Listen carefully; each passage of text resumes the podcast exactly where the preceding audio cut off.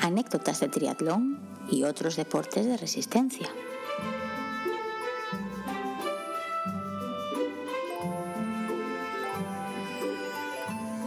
Bienvenidos y bienvenidas a este primer episodio de la segunda temporada de Anécdotas de Triatlón y otros deportes de resistencia. O dicho de otra manera, bienvenidos al capítulo que debía haber sido el de nuestro primer aniversario, porque hoy va a ser un capítulo especial. Otra vez, a ver, dentro de poco los capítulos van a dejar de ser especiales porque hacemos muchos, muchos especiales. Eh, soy Diego, eh, muchas gracias por estar escuchándonos una vez más. Y antes de nada, ¿qué tal, Alberto? ¿Cómo va? Buenas, bien, bien, aquí estamos y justo después de decir que no iba a haber, que la segunda temporada iba a ser exactamente igual que la primera, ya empezamos con un capítulo distinto. O sea, lo de que nadie se pueda fiar de lo que decimos es al pie de la letra. Ya tuve que intervenir eh, en el anterior capítulo el Alberto, productor del futuro, para hacer aclaraciones y bueno, nada, las aclaraciones ahora se llevan a la práctica. Sí, por eso precisamente va a ser un capítulo distinto, pero bueno, a mí que tengamos a, a dos chavales ahí grabando con nosotros y contándonos anécdotas, la verdad es que me da igual. Yo digo que el episodio es distinto porque es la primera vez en un año que pregrabamos algo. Quiero decir, ahora tú y yo estamos aquí para hablar 10 minutos en una introducción y luego simplemente vamos a, pinchar, a poner lo que grabamos con, con Pedro y con Cristian ayer. Así no, que... no, no, pero e, es más complicado todavía porque, claro, tenemos que hacer esta introducción, luego hacer como que pasa por pues, los 50 minutos que dura la sección y despedirnos.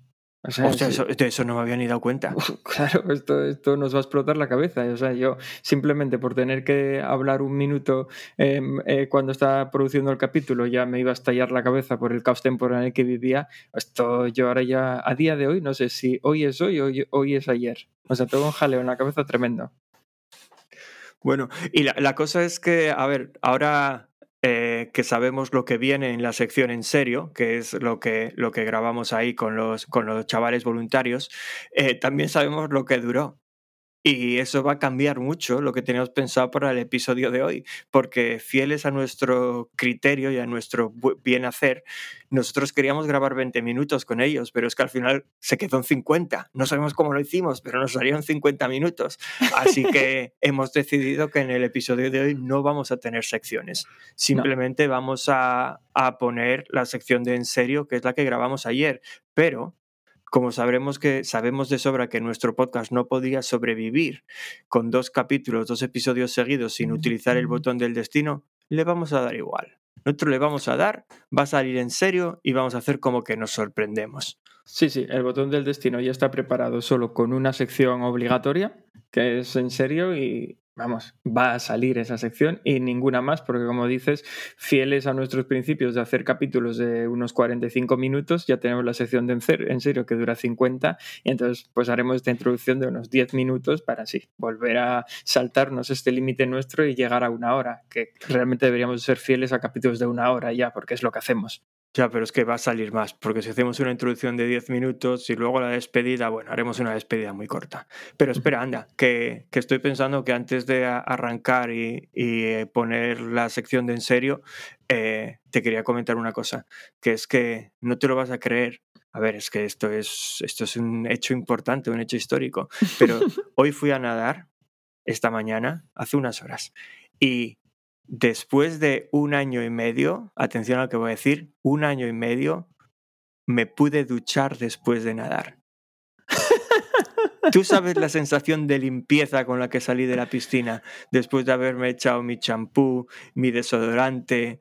Bueno, a ver, fue todo un poco, un poco, un poco gochada porque después de un año y medio con el neceser tirado en cualquier parte por casa, no sé por qué ni cómo, pero el champú se reveló y explotó un poco. Entonces lo tenía todo lleno de champú, incluido el cepillo de dientes, que todavía no lo usé, pero ahí estaba lleno de champú también.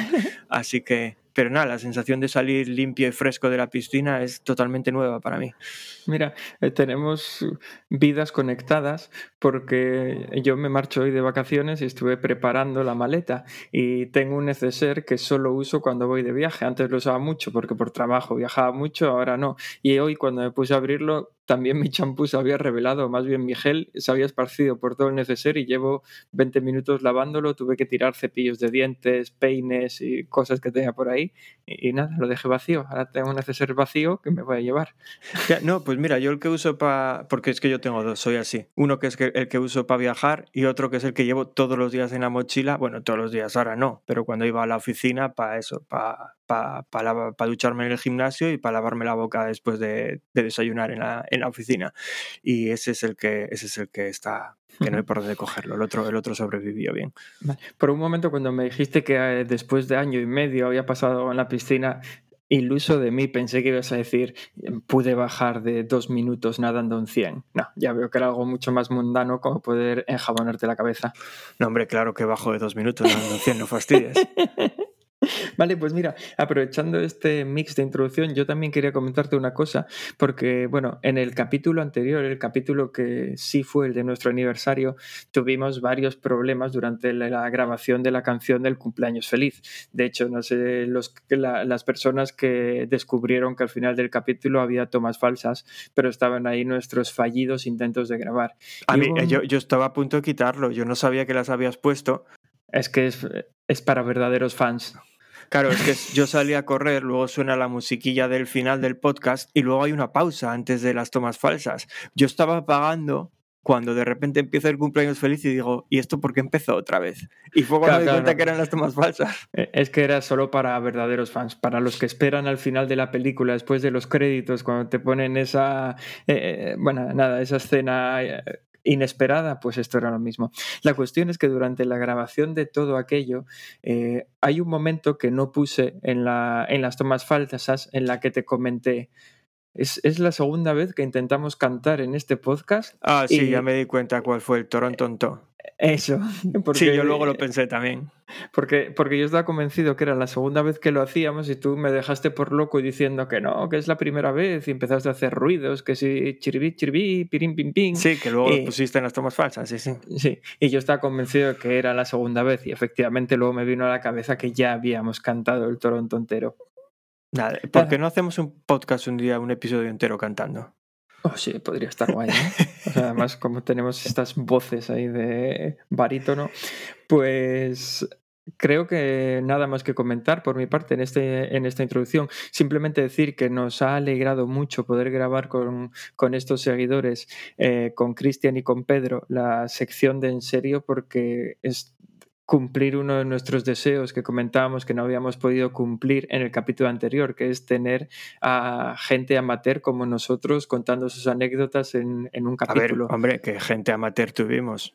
A ver, aunque sea un dios, Vicente, podemos considerarle gente amateur. Y, vale, es, verdad, y, a Héctor cuando vino también. Y a Martín, yo diría que también, o a Nacho. A ver, tú no, vale, vale, voy a comentarlo de otra manera. Gente a la que no tenemos que picar a la puerta para que ah, venga, sino que se ofrecen voluntarios, que solo había sido el caso de, el caso de Héctor. Y por eso les estaremos, les estaremos eternamente agradecidos. Yo pensé incluso en hacer religiones nuevas. El pedrismo podría ser una, pero el cristianismo está pillado. Y claro, ¿qué hacemos? ¿Dejar a uno con religión y al otro no? Me sabe mal. Pero que iba a comentar que, que, que eso, que al final estos dos chicos grabaron con nosotros, pero había un tercero, que era Carlos, del que hablamos en el episodio anterior, que no se nos pudo unir porque, porque el pobre desgraciado se fue de vacaciones y no pudo, y no pudo juntarse a la grabación. Pero así que desde aquí le vamos a invitar a que, a que grabe un episodio completo con nosotros. Claro, no le vamos a tener al solo contando cuatro anécdotas, ya puestos que se una y que grabe un episodio con nosotros. Pero dicho eso, creo que deberíamos empezar a pensar en prohibir las vacaciones. Sí, porque además lo de Carlos fue una pena porque fue la primera persona que se presentó voluntaria, la primera persona que entró en el grupo y para nosotros, nada, en un suspiro lo olvidamos como daño colateral y dijimos, pues si no puedes, no puedes. Y ya está, y grabamos el capítulo sin él. a ver si se nos puede unir en otro capítulo, como bien dices. Y nada pues más, podemos eh, darle al botón del destino y ver qué sale. No sé qué vas a hacer ahora. ¿Qué vas a hacer? ¿Le vas a dar o le vas a ir dando al botón del destino? No, ahora le voy a dar porque ya está preparado. Venga, dale. Y sale en serio. ¡Madre mía, qué sorpresa!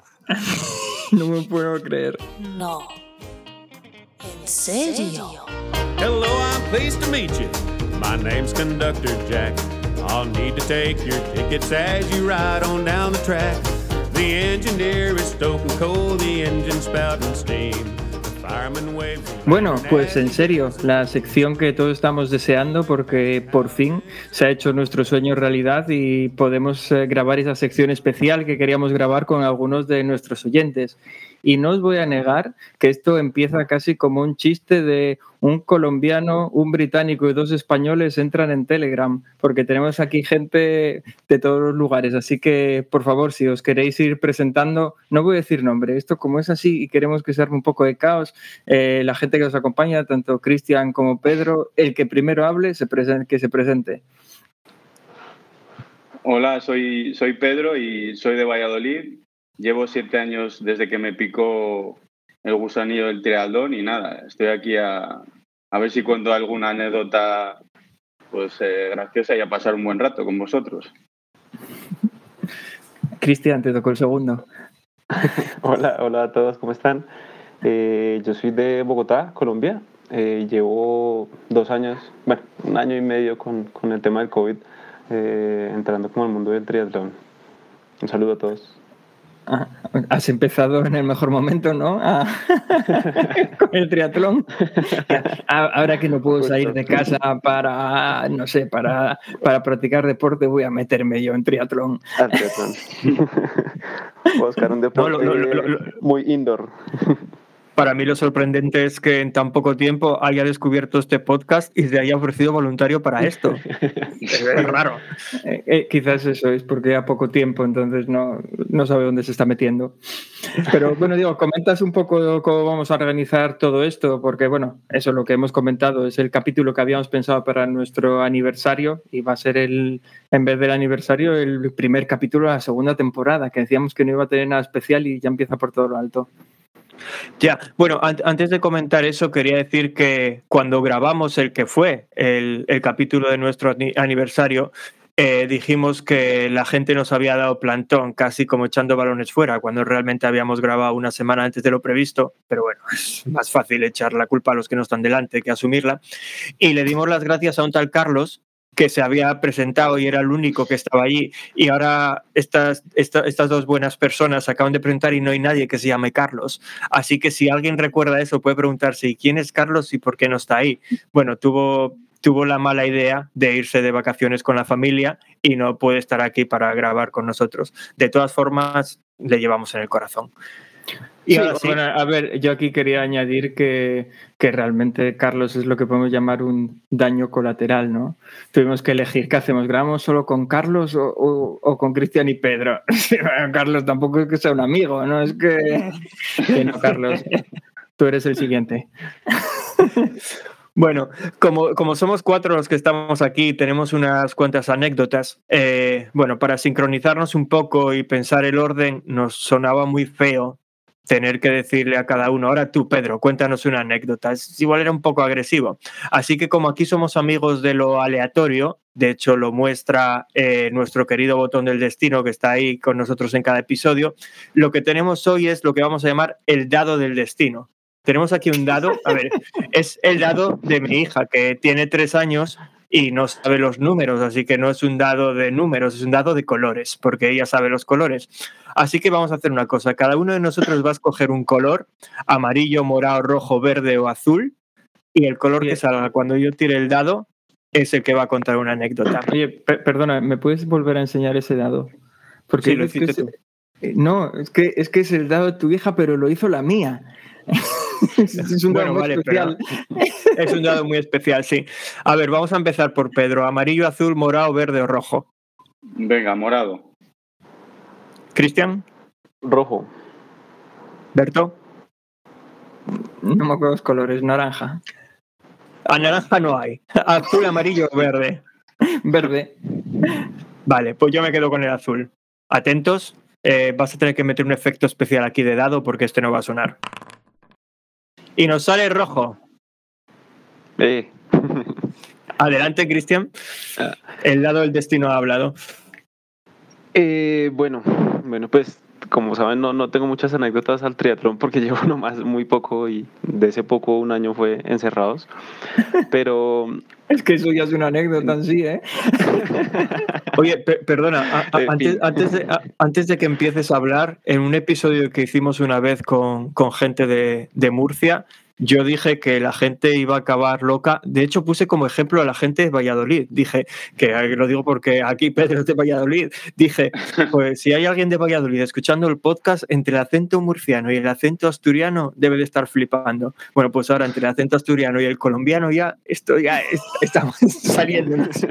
Venga, perdona. Sigue, sigue. Pues si, si, si sirve algo, para mí todos los españoles hablan iguales. No diferencia entre uno y otro, pero bueno. y bueno, eh, yo arranqué ah, deporte hecho desde siempre, desde muy pequeño he jugado fútbol y un montón de cosas. Em, y hace más o menos dos años se me metió la idea esta de, competir en un triatlón. Y de hecho, lo primero que hice cuando tuve la idea fue inscribirme de una vez al, al Ironman 73 de Cartagena. Dije, buena eh, manera de la forma perfecta de obligarme. tenía que obligarme de alguna forma a, empezar a hacerlo. Y bicicleta había hecho muchos años, pero correr no tanto. Y natación había hecho también un deporte con natación, eh, pero correr sí era como, como esta técnica nueva. Entonces, bueno, arranqué a correr. Simplemente me compré unas zapatillas y ya, empecé a salir a correr, sin entrenador y sin nadie. Y como a los cuatro o cinco meses de que, de que empecé a correr fue que llegó pues el COVID. Pero bueno, digamos que en este transcurso de estar eh, aprendiendo a correr, eh, pues empecé a sumar kilómetros, digamos que al principio salía muy poco, ya después empecé a salir más. Y un día me empezó un dolor en la rodilla.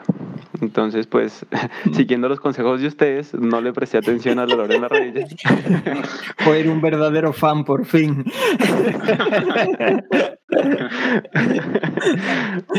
Así que eh, er, er, era un dolor que yo salía, entrenaba y estaba tratando más o menos eh, día de por medio o algunos días entrenaba eh, día seguido pero eh, me dolía cuando terminaba de entrenar y en la noche ya se me pasaba. Entonces, pues para mí era perfecto. Era un dolor que al día siguiente podía estar otra vez arrancando a correr. Y mm, lo máximo que había corrido antes de, de, empezar como a hacerlo en serio eran 10 kilómetros. Entonces, preparé y dije, bueno, voy a correr en, creo que fue como en dos meses, tres meses, dijo, voy a correr 21 kilómetros. Y mi meta era simplemente terminarlo, hacerlo así sea muy lento, pero acabarlo y ya. Eh, y lo había planeado con el dolor. Jamás pensé que el dolor iba a ser algo, algo a tener en cuenta en una media maratón, en mi primera media maratón. Así que, bueno, llegó el día de la, de la media maratón y arranqué a correr, arranqué a correr lento y me empezó a doler la rodilla. Pero curiosamente la rodilla me dolía mientras corría lento, no mientras corría rápido. Eh, Eso es más raro estás contando. Así que, curiosamente, digamos que si corría rápido, me iba bien porque no sentía el dolor de la rodilla. Y también cuando corría en plano y con pendientes digamos un poco hacia abajo también el dolor no aparecía. Aparecía cuando corría lento y, en las pendientes hacia arriba. Eh, entonces en el kilómetro 8 tal vez me empezó me empezó el dolor y mi estrategia no fue parar a ver si de pronto evitaba una lesión más grave o si de pronto, no sé, tenía que ir al médico. No, no, jamás se me pasó por la cabeza, sino que mi solución fue correr rápido para que no me doliera la rodilla. Eres mi héroe, es que eres mi héroe. Es que, es que, yo la duda que tengo ahora es si ese es el secreto de Kipchoge. Igual, igual es que el hombre anda fastidiado de las rodillas y... Tal vez siempre ha tenido una lesión. Así que eh, sí, empecé a correr rápido para, para, pues, para poder terminar. Yo tenía en la cabeza que tenía que terminar. Jamás dije, no, no voy a parar, no. Dije, yo tengo que terminar. Y con todo y esto logré terminar em, corriendo rápido, marcando tal vez un tiempo bueno, pues para arrancar. Para mí era un tiempo muy bueno. Eh, y terminé, había cuadrado para que el final de los 21 kilómetros me quedara como algunos 200 metros, 300 metros de la casa. Eh, yo creo que me demoré mucho tiempo caminando esos 300 metros porque apenas paré, eh, ya la rodilla no dio más, no podía doblarla del dolor, eh, entonces me tocaba caminar como, como si tuviera un palo en, completo en la rodilla. Eh, llegar a casa y durante esos tres días eh, no podía pararme, no, no, tenía cómo. Fue colocarme hielo, un montón de cosas y cuando fui, digamos que a costa de eso, fui a un fisioterapeuta y, y cuando él me vio, pues lo primero que dijo usted que qué fue lo que hizo, ¿Qué, cómo se le ocurre hacer esto. Tenía es que lo, lo, oí en un podcast, dijiste. Seguí los consejos de un podcast. Y, mm, nada, eh, mm, tenía una tendinitis, eh, tuve que parar de correr casi dos, tres meses, es decir, llevo dos años menos tres meses, menos un año y medio de pandemia, eh, llevo un mes corriendo. yo, personalmente me siento muy identificado con esa historia porque el capítulo en el que conté que, bueno, que había tenido un problema en la rodilla también fue una tendinitis y fue exactamente igual que lo que tú estás describiendo. Empecé a correr así a lo loco, empezando por muy poco, acabé metiendo ya tiradas de 10, 12 kilómetros hasta que eso, un día me empezaron a dar pinchazos en las rodillas o que bueno, lo mío acabó cayéndome en la bañera y queriendo hacerme una rinoplastia, pero bueno, eso, eso ya es aparte. pero pues no, no, a mí, a mí, lo que más me llama la atención de todo esto es que no sé cuándo el dado, el dado del destino me dará la oportunidad, pero una de las anécdotas que tengo pensada va por ahí, va, es, es similar, bueno, es similar. A ver, justo la parte que quiero contar no tiene que ver con lo que tú contaste, pero el inicio de la anécdota es parecido al tuyo. Así que yo ya no me puedo aguantar, este dado me está quemando. ¿Tienes algo más que añadir? No, no, no, de pronto, de, pronto una micro anécdota de también por qué estoy acá. y es que... No, no, pues espera, no, no, no, espera, espera, oh, que eso está bien porque es que puede volver a salir el color rojo, así que guárdate esa micro anécdota. Ah, no, te creas, no, te creas, que, no te creas que aquí vienes una vez, hablas y se acabó todo. ¿Os, acordáis de los colores? Espero que sí, ¿no? Tú eras morado, verde, azul. Pues salió azul. Mira, me toca. Vamos a seguir hablando de problemas de. Vaya, tongo. De lesiones. Vamos a, vamos a seguir hablando de problemas de rodillas. Pues yo lo que quería contar, uh, la anécdota empieza de forma muy parecida. Yo de aquella todavía no. Estoy hablando del año 2015, 2014, no me acuerdo. No me había planteado hacer triatlón, pero quería hacer una media maratón. Había corrido alguna vez, pero distancias cortas y tal. Y decidí empezar a entrenar para una media maratón. Estaba siguiendo un plan de entrenamiento muy básico con Runkeeper, una aplicación así para el móvil. Y empecé a hacer tiradas largas eh, cuando me lo pedía la aplicación, vamos, de aquella no hacía ningún entrenamiento de fuerza ni nada.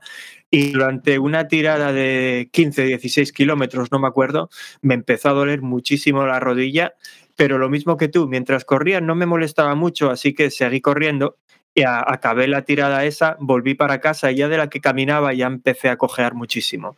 Y estuve, estuve bastantes días que no me pude ni mover, tuve que pedir la baja en el trabajo porque es que no podía casi ni levantarme de la cama. Lo mío fue el síndrome este de la banda, de la, ¿cómo se llama? De la, la cintilla sí. Sí, fue, fue eso lo que tuve. Y a donde quiero ir con esta anécdota es que, según lo conté en el, lo primero, eh, pedí cita en el médico, me desviaron al, al fisio, eh, fisioterapeuta, pero bueno, entre una cosa y otra había una semana o dos de diferencia y yo volví a trabajar. Y mientras trabajaba, le comenté a algunos compañeros lo que me había pasado y algunos que eran corredores me dijeron, ah, pues mira, este va a ser tu nuevo mejor amigo. Y me mandaron un enlace a Amazon, a un foam roller, a un rodillo de estos de espuma y me explicaron cómo utilizarlo. Y dije, ah, bueno, vale tengo el Amazon Prime este, así que lo pido, me llega al día siguiente, unos vídeos en YouTube que me habían mandado, te tumbas así, lo haces. Y ahí va lo que quiero contar.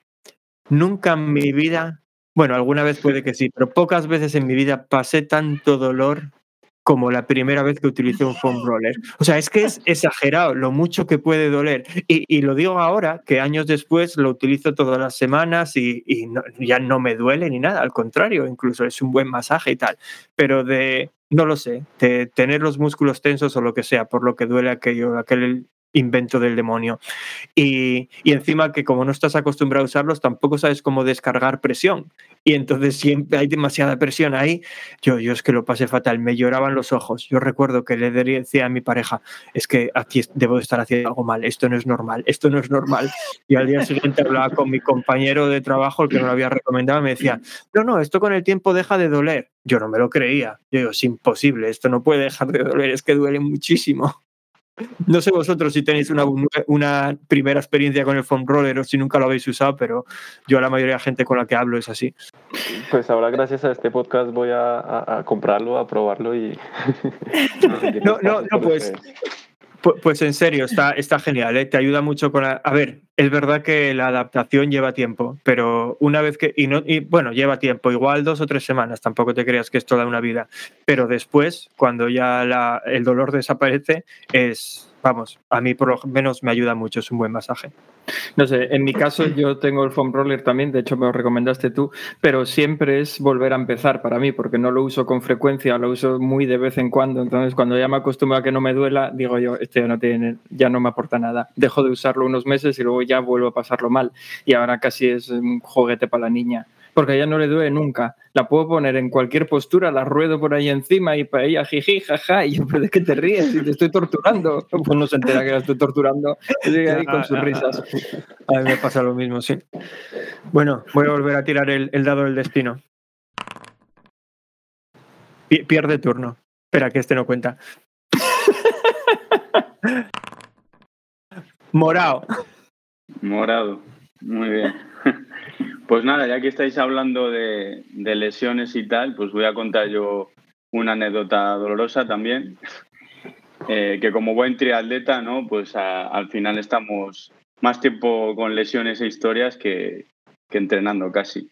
Eh, pues mira, yo en, allá por el 2014 creo que fue, decidí, bueno, yo empecé en triatlón más o menos por ahí, por el 2014 y tal.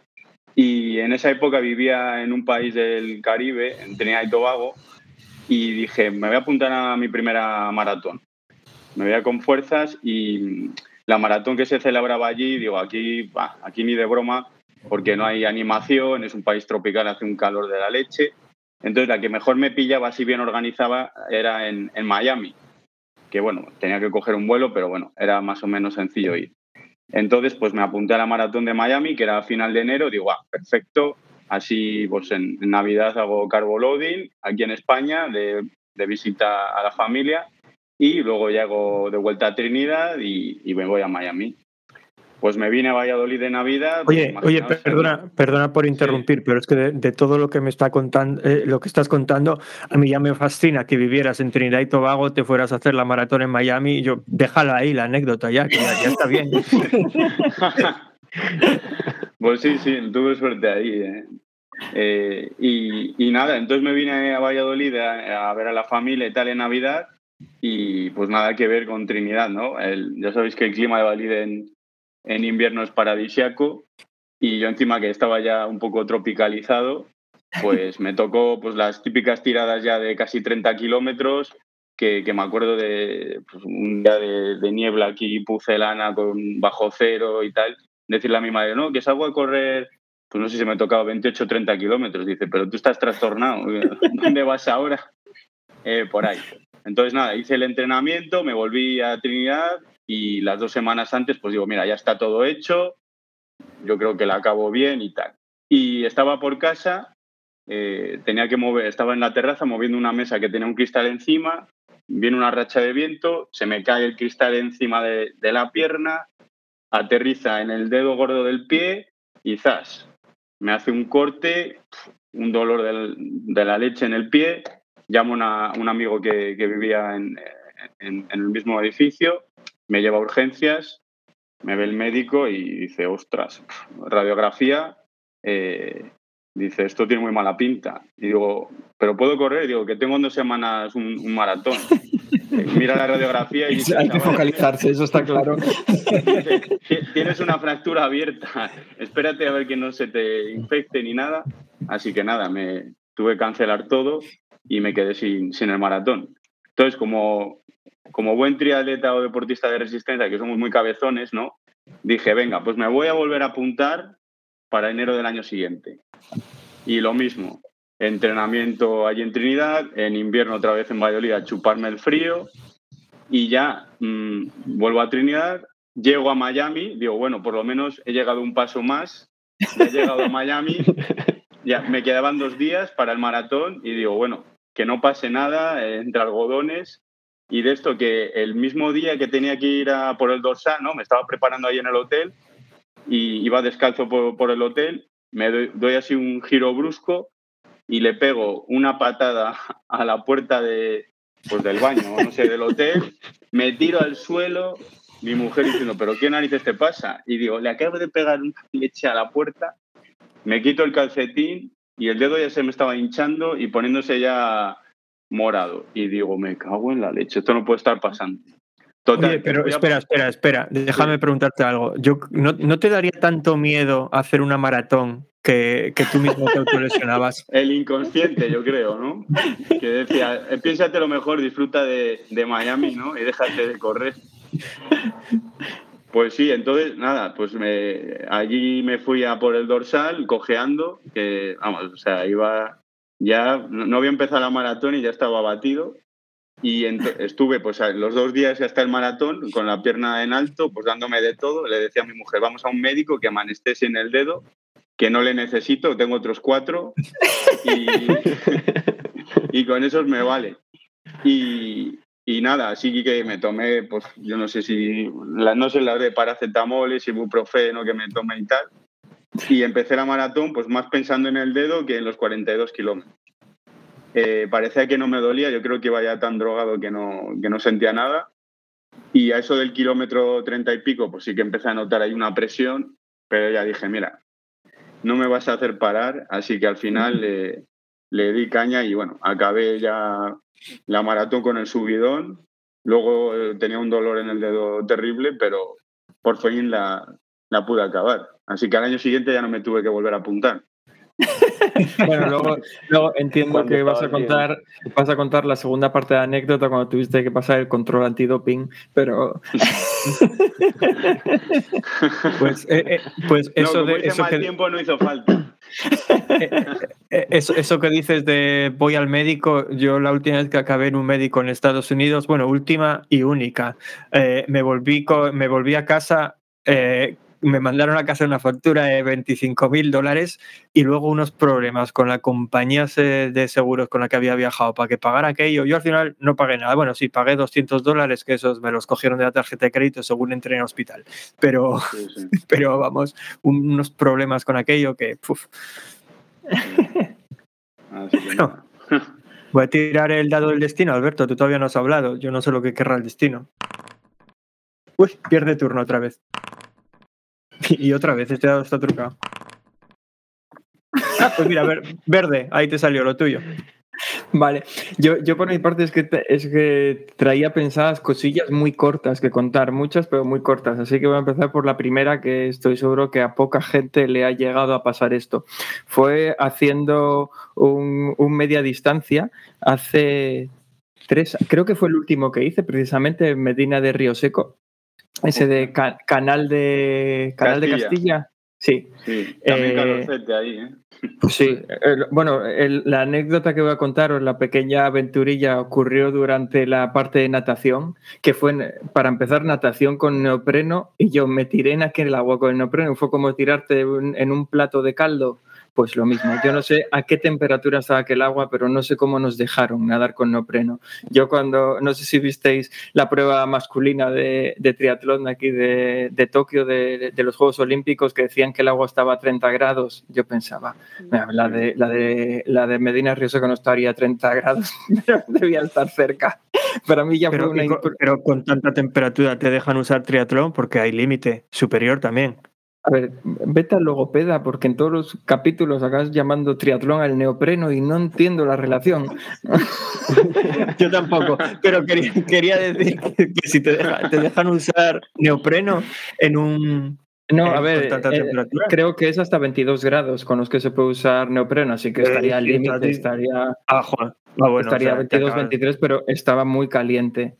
Bueno, pero bueno, que la anécdota no tiene nada que ver con eso. La anécdota tiene que ver con que yo soy muy mal nadador en general, ya lo he comentado más veces.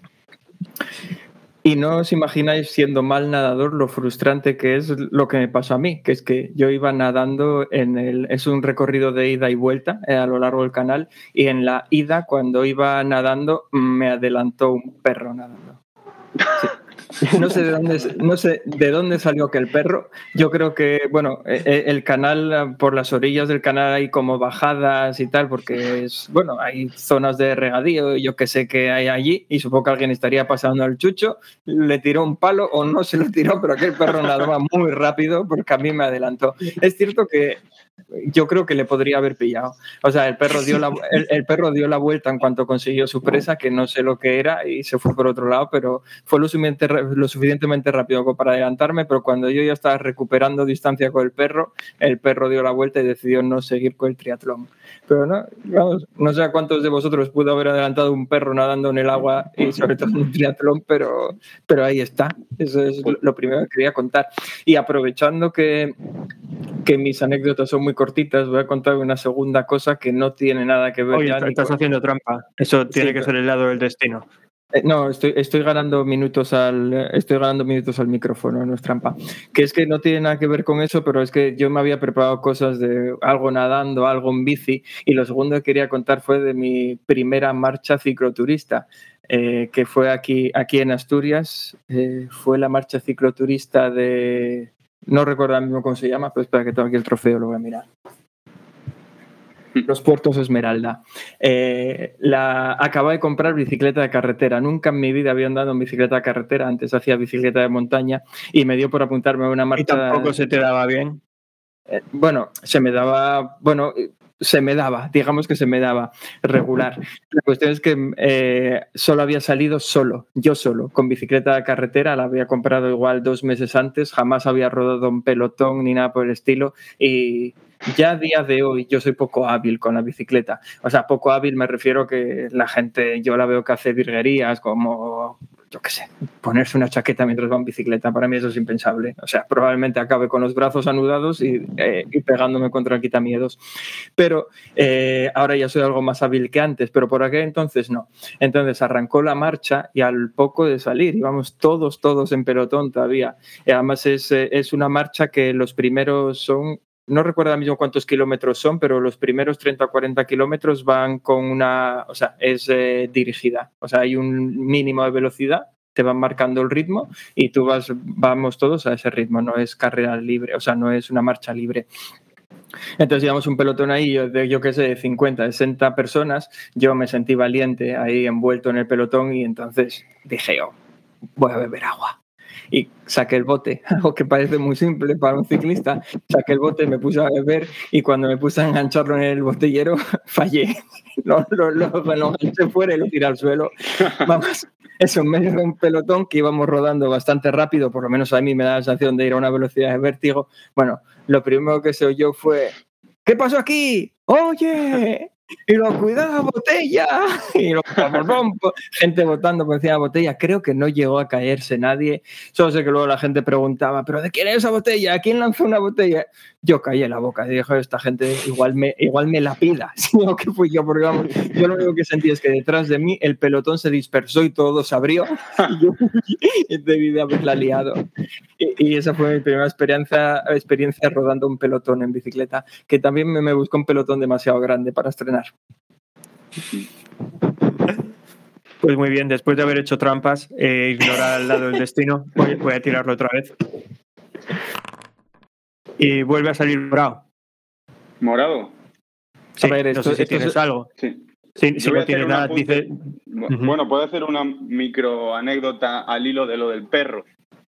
Porque es que justamente ayer eh, estuve aquí nadando por, eh, por el río, el río de Valladolid, el Pisuerga, ¿no? Aprovechando que el Pisuerga pasa por Valladolid. Pasa por Valladolid, sí. Efectivamente. Y, estaba nadando con, con, un colega y tal, y según estábamos volviendo, digo, ¿pero qué es eso? Y estaba un perro en mitad del río, porque encima había más gente, pues con boya y tal, pero que es que no era en plan a la orilla, ¿sabes? A un metro, dos metros en mitad del río, el perro. Y yo digo, ¿esto? entonces ya me estoy acercando a la orilla, que ahí habíamos acabado, y veo otro perro. Digo, bueno, debe ser el día de los perros. Con dos señoras ahí que estaban fumando ahí en, en el, en- a la orilla del río y nos cuenta, dice, sí, sí, no ves como nada, dice, dice "Va, si, no, si no le tengo, porque le tenía atado, dice, si no le ato se me va a la otra orilla. Así que eso que, que has comentado, Berto, digo, pues ojo con los perros, que, que Joder, claro, hay yo- alguno que, que le podríamos poner hasta dorsal para un trialón por relevos. Claro, yo lo que no sabía es que los entrenaban. Ahora esto ya tiene secreto. Claro, pues aquí, Pero- como- aquí en Valladolid a lo mejor hay un- una, esto, una, una división de, de perros, por lo menos de, de aguas abiertas. No, no- no hubo, no hubo hace tiempo, salió la noticia de un perro que acabó una maratón o algo así porque se vio en, en medio y siguió corriendo y corriendo y acabó corriendo los 42 kilómetros de la maratón. Pues oye, dentro poco hacen Ironmans. Si ya nada, ni corren maratones, la bici lo veo un poco más complicado, pero dale tiempo. Verde, Verde soy yo otra vez. Vale, Sí. pues. Una.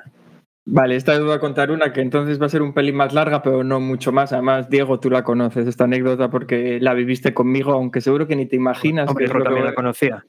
¿Eh? Ya, ya, bueno, pero me refiero que esta la viviste conmigo, aunque seguro que no te imaginas lo que voy a contar, porque voy a contar cómo fue mi primera caída en bicicleta.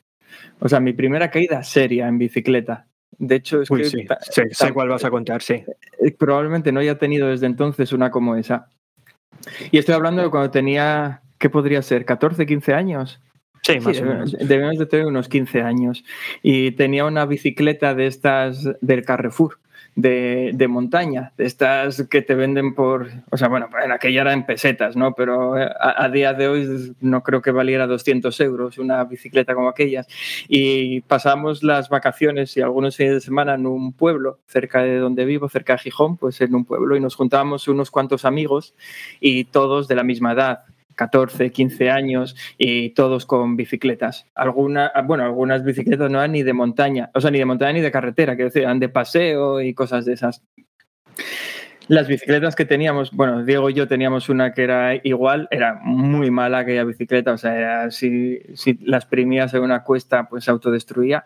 Y, y de hecho era cuando las bicicletas, es curioso, porque esto es un mundo cíclico que va dando vueltas, porque por aquel entonces nuestra bicicleta era mala porque tenía 18 velocidades y teníamos amigos que tenían bicicletas de 21 velocidades que van aquí era la bomba, porque antes cuanto más platos tuviera mejor. O sea, si iba una bicicleta con cinco platos, la que era la bomba. Ahora no, ¿no? Ahora volvemos para atrás, que no puedes tener un plato. Mono Pero bueno, plato. Eso, de aquella no. Y la, la anécdota viene porque no recuerdo de dónde había salido, pero a uno de los, a uno de los amigos que iba con nosotros le habían dejado un velocímetro. Cada día de hoy todo el mundo tiene un Garmin, tiene lo que sea, pero por aquel entonces aquello era un aparato de ingeniería de último modelo y lo había enganchado a la bicicleta. Solo lo teníamos igual durante un día, un fin de semana, y nos propusimos, vamos a ver cuál es la mayor velocidad que podemos alcanzar. Entonces, bueno, nada, son carreteras de pueblo con muy poco, muy poco tráfico. Entonces ya subimos una carretera, era una, una especie de circuito circular, digámoslo así, en lo que subíamos una cuesta por una carretera un pelín más revirada, pero luego bajábamos por otra que era prácticamente una recta inmensa cuesta abajo. Y nada, ahí queríamos mirar a ver si llegábamos a 50 kilómetros por hora. Vamos, Estoy pensando yo que con 50 kilómetros por hora por aquella bicicleta le saltarían las ruedas, me imagino. Pero bueno, la cuestión no, es, y es que, que era chungo llegar a esa velocidad con esas bicicletas, quiero decir, aunque fuera cuesta abajo. Sí, sí. Y entonces nos tiramos, eh, eso, con 15 años, que no le tienes miedo a nada, vamos, lo de morir se ve muy lejano. Entonces nos tiramos a todo lo que podíamos. O sea, una carretera íbamos, eh, al, al principio íbamos en fila, recuerdo que yo iba al primero pues porque sí, no porque yo fuera más rápido, ni mucho menos. Entonces empecé a dar pedales, pedales, pedales, todo lo que podía hasta que mis piernas ya no daban para más. Pero detrás de mí venía uno de nuestros amigos que era el que tenía la bici guay, la de 21 velocidades. Entonces él Y todavía el, y con el velocímetro él era el que lo llevaba. Sí, sí, sí. Claro, era la bici más rápida. Entonces él ahí podía bajar más piñones y me adelantó como un loco. Y ya estábamos casi llegando al final de la, al final de la recta. Y, el, y yo me di cuenta que el chico que él iba, iba muy rápido y dije, este se va a pasar de largo. Entonces le grité, se llama Luis. Y le dije yo, Luis, acuérdate que tenemos que girar a la derecha. Así de la que me adelantaba. Y él, y él se despistó, se despistó y pensaba que había que girar ya a la derecha, así que literalmente clavó la bicicleta. O sea, le dio a los dos, a los dos frenos delante de mí, su bicicleta era buena y frenaba mejor que la mía, la mía no frenaba tanto. Yo hice lo que pude, apreté los frenos, lo siguiente que hice ya fue cerrar los ojos, choqué contra él, salí por orejas volando por encima de, él, por encima de mi bicicleta y arrastré por el suelo. Bueno, a mí me parecieron kilómetros aquellos, supongo que serían 20 metros como mucho. Cuando me levanté del suelo no tenía ni huellas dactilares, dactilares ni, ni piel en las manos ni nada, o sea, solo tenía las manos rojas. Las, las, rodillas también todas eh, magulladas. El casco, como nuevo, no le había pasado nada. ¿Qué casco? Sí, no, no, no, llevabas casco a pues es obligaron a llevar casco. Por eso estaba como nuevo. Sí, sí, es posible, es posible que, que, el casco fue a partir de aquello cuando, cuando empezamos sí, sí. a usarlo, tienes razón. Bueno, nada, la cuestión es que la bicicleta, bueno, la rueda, mi rueda delante y su rueda de atrás, las tuvimos que tirar las dos. O sea, estaba la llanta que parecía un 8 completamente doblada, no sé qué. Recuerdo que el siguiente en llegar fue Diego, que encima parecía que hasta estaba penado por mí, porque claro, de bajar así tan rápido, no íbamos a dar gafas ni nada, le lloraban los ojos, entonces se bajó de la bici, ¿qué pasa? Con todos los ojos ahí, llorosos, y yo, no llores, hombre, que estoy bien. Y, no, no, pero eh, verlo, verlo desde atrás fue impresionante, pero impresionante, vamos, el vuelo que metiste, madre mía. Sí, sí, yo me sentí volar, es que desde entonces no recuerdo una hostia tan grande en bicicleta en la vida y eso, y fue arrastrar, recuerdo que las manos me estuvieron doliendo días después de aquello, y, y eso, las bicicletas para tirar, llegamos a los 50 kilómetros por hora, según él, yo no sé si me cuesta mucho creer que, esas bicis cogieran 50 kilómetros por hora, oye, pero cuesta abajo es posible, y, y nada, esa fue mi primera caída en bicicleta, así bastante, bastante dolorosa. O sea, la primera de verdad. O sea, lo típico que te caes en cualquier chorrada subiendo o bajando, vale, pero esa fue la primera serie en la que dije yo, madre mía, por habernos matado aquí. Rojo. Perdona que te corte así de golpe, pero venga, vamos a ver si vamos acabando con esto ya, que al final se nos va a ir, se nos va a ir hasta más de una hora si seguimos así. Eh, a mí esta, esta historia de Cristian me interesa porque dijo que era para ver cómo habías acabado aquí, ¿podría ser? Eh, sí. De hecho, tiene que ver también con el tiempo del, del, del, del capítulo del podcast. Y es que eh, cuando empecé a hacer ya cada vez tiradas más largas, pues me aburría un montón. Digamos que entonces empezaba a buscar eh, rutas que no fuesen tanto en círculos, sino, bueno. Y eso lo acompañé entonces con que escuchaba también porque a veces escuchar música en una salida tan, tan larga también a veces me, aburría. Entonces busqué nombres de podcast con triatlón en esto de querer también aprender aprender técnicamente uy, uy, del deporte. Ahí ya te equivocaste por lo de aprender, digo. Exacto, ese fue un, el primer error en una serie de errores. Así que, eh, de hecho, fue la forma en cómo llegué al, al, podcast. Y es que coloqué la palabra triatlón y allí llegué. Entonces, eh, bueno, dije, pues, más o menos las primeras salidas largas que hacía eran de una hora. Y vi que la mayoría de los capítulos duraban una hora. Entonces dije, bueno, estos van a ser mis aliados. Eh, y así fue como, como llegué pues, a ustedes y como empecé a, a, escucharlos. Y eh, de hecho, en este momento no he llegado todavía al último, al último episodio. Eh, digamos que voy, la verdad no, no, recuerdo en qué número de episodio voy, pero ahí voy. Y eh, cuando enviaron el tema en Telegram de, de quién se quiere unir y que vamos a abrir otro, otro canal para quienes se vayan a unir para, para este capítulo especial. Eh, bueno, pues lo vi, la verdad no soy mucho de, de, esto, pues en un principio no, no fue que me animara, pues eh, y a la siguiente vez que salí a correr, hicieron un capítulo, creo que fue el primer capítulo donde tuvieron dos invitados. Eh, sí, con los hermanos Parrilla. Y qué capítulo tan gracioso. Salí y no sé si fue hora y diez minutos, la hora y diez minutos estuve riéndome mientras corría, la gente me miraba, pero ¿este qué está escuchando?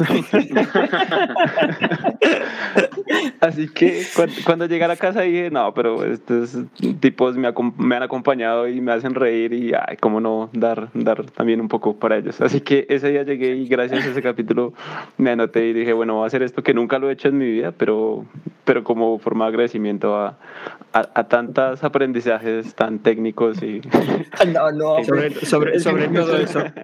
Me estoy imaginando en, en, la, en, eh, alguna de estas tiradas largas que hiciste que te empezaba a doler la rodilla y yo contando, oh, me dolía la rodilla, pero lo mejor es pasar de ello. Y él, haciendo bien. Venga, que lo estoy haciendo bien. Oye, pues es, eh, cuentas esto, acabas de decir que no escuchaste todavía el último episodio, el que grabamos como, como el episodio del, del aniversario. Y, y, no sé por qué te estoy diciendo esto, pero me vino a la cabeza cuando... A ver, repite tu última frase. no, tenía, tenía algo interesante que decir, ¿eh?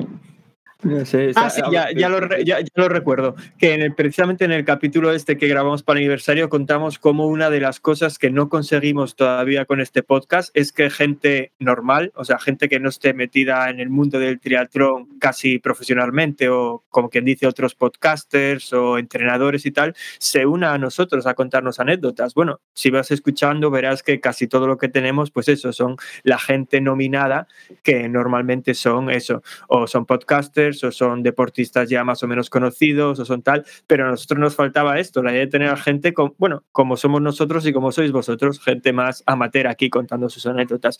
Y ahora que menciono lo de, lo de las nominaciones, os vamos a pedir que nominéis a alguien. Así que mira, os vamos a dar unos minutillos para que lo penséis mientras tiro el, el, lado del destino.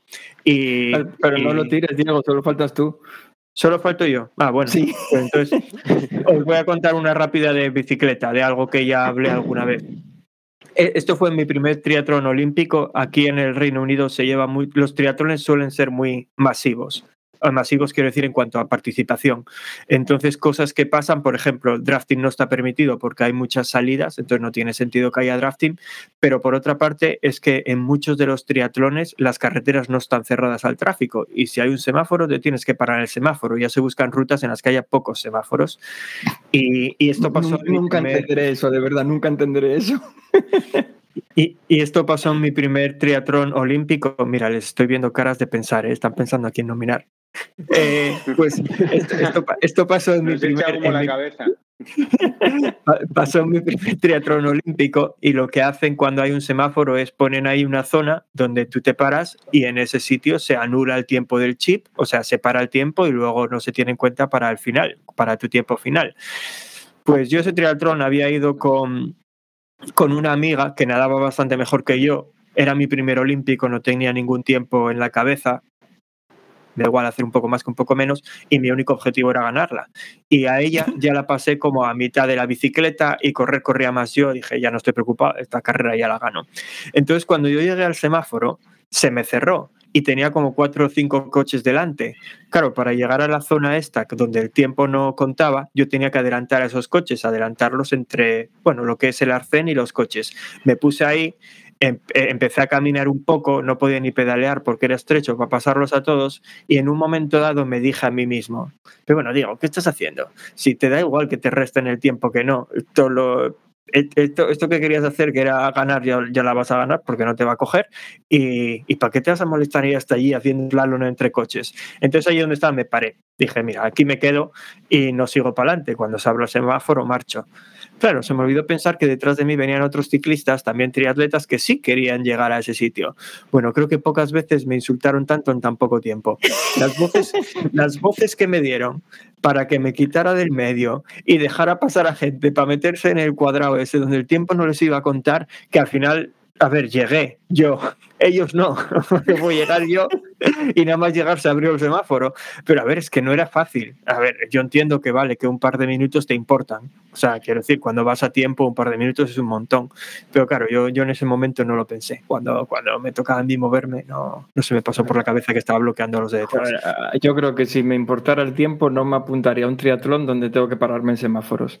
O sea, es que no. Pero yo, no lo sabía eso.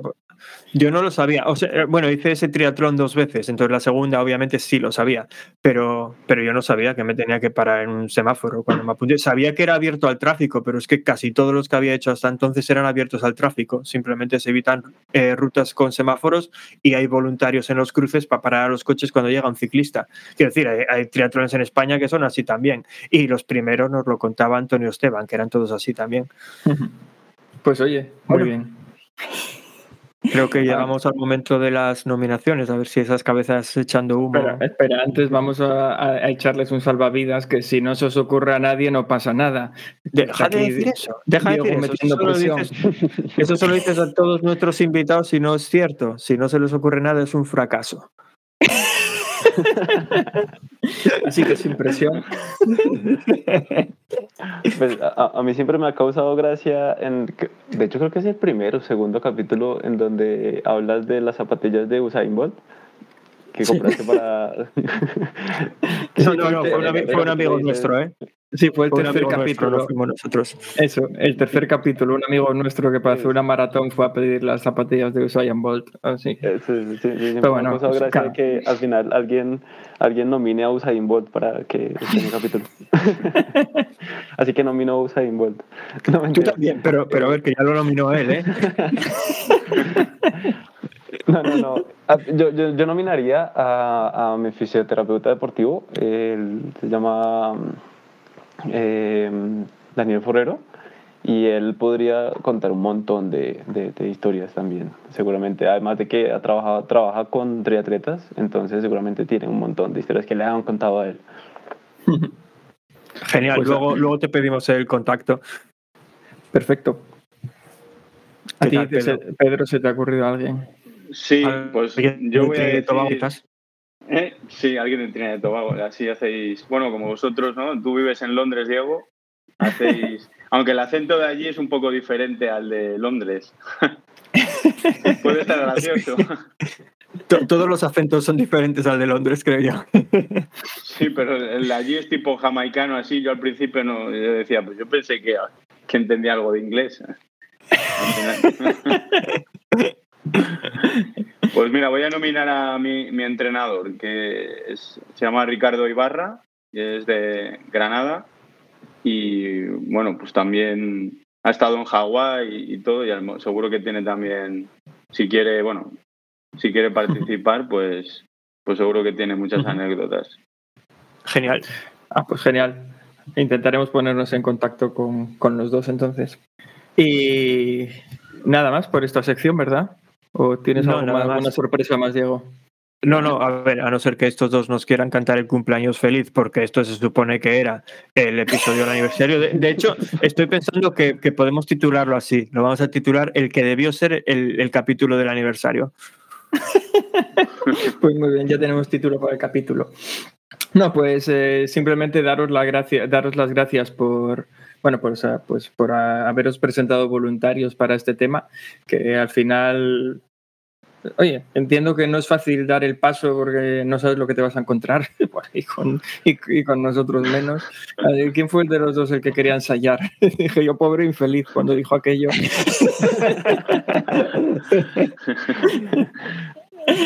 No, pues en serio, muchas gracias a los dos. Espero que por lo menos lo hayáis pasado bien, hayáis pasado un buen rato. Yo me lo he pasado muy bien, así que creo que va a quedar algo chulo. Sí, pues nada, muchas gracias. La verdad que yo también me suscribo a lo que decía Cristian.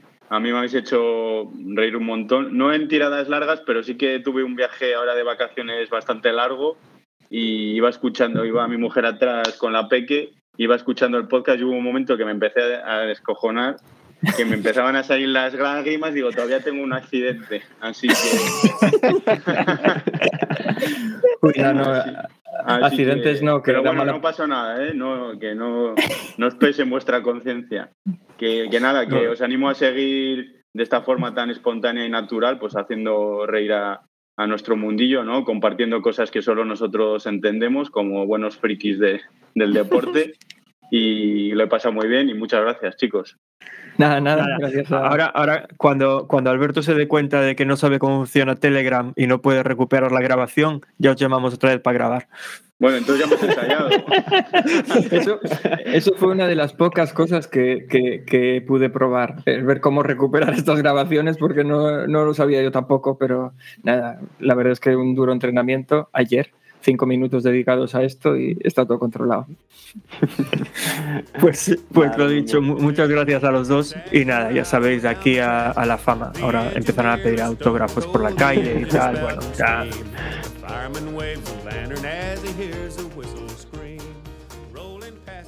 Bueno, y ahora después de estos 50 minutos que se nos han Va- hecho Vaya largos que se eternos, me acaban de hacer, ¿eh? Madre mía. Uf, desde que le he dado el botón del destino hasta aquí, no sé todo lo que ha pasado en mi vida. Pero nada, eh, eh, esto, esto yo no sé hacerlo.